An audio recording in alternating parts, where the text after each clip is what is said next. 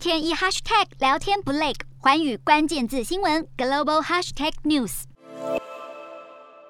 就是这个桥段引起了南韩舆论激烈反弹。中国五十六个少数民族在开幕式上接力传递五星旗，其中一名朝鲜族代表穿着韩服亮相，让南韩民间与政府官员都感到强烈不满，认为这是一种文化侵占的不当设计。就连出席现场的南韩文化体育观光部部长黄熙也声明，中方将已经壮大并流传到世界各地的南韩文化视为少数民族之一，对于这样的用词认知感到遗憾。正值南韩总统竞选之际，身为候选人的李在明和安哲秀更是在社群媒体上先后发文抗议，要求中国当局不要觊觎他国文化。而冬奥争议不止于此，一名荷兰记者在北京赛馆外的大街上进行及时连线报道，没想到话还没说出口，就有一名别着“治安志愿者”臂章的男子闯入镜头，伸出手想要把记者推离现场。中国官媒事后发文解释，是因为记者未在管制区域，才会有保安人员强制驱赶的情况发生。国际奥委会也表示，这件意外是单一孤立事件，不会影响整体报道。然而，新闻自由在中国已经存在长久争议。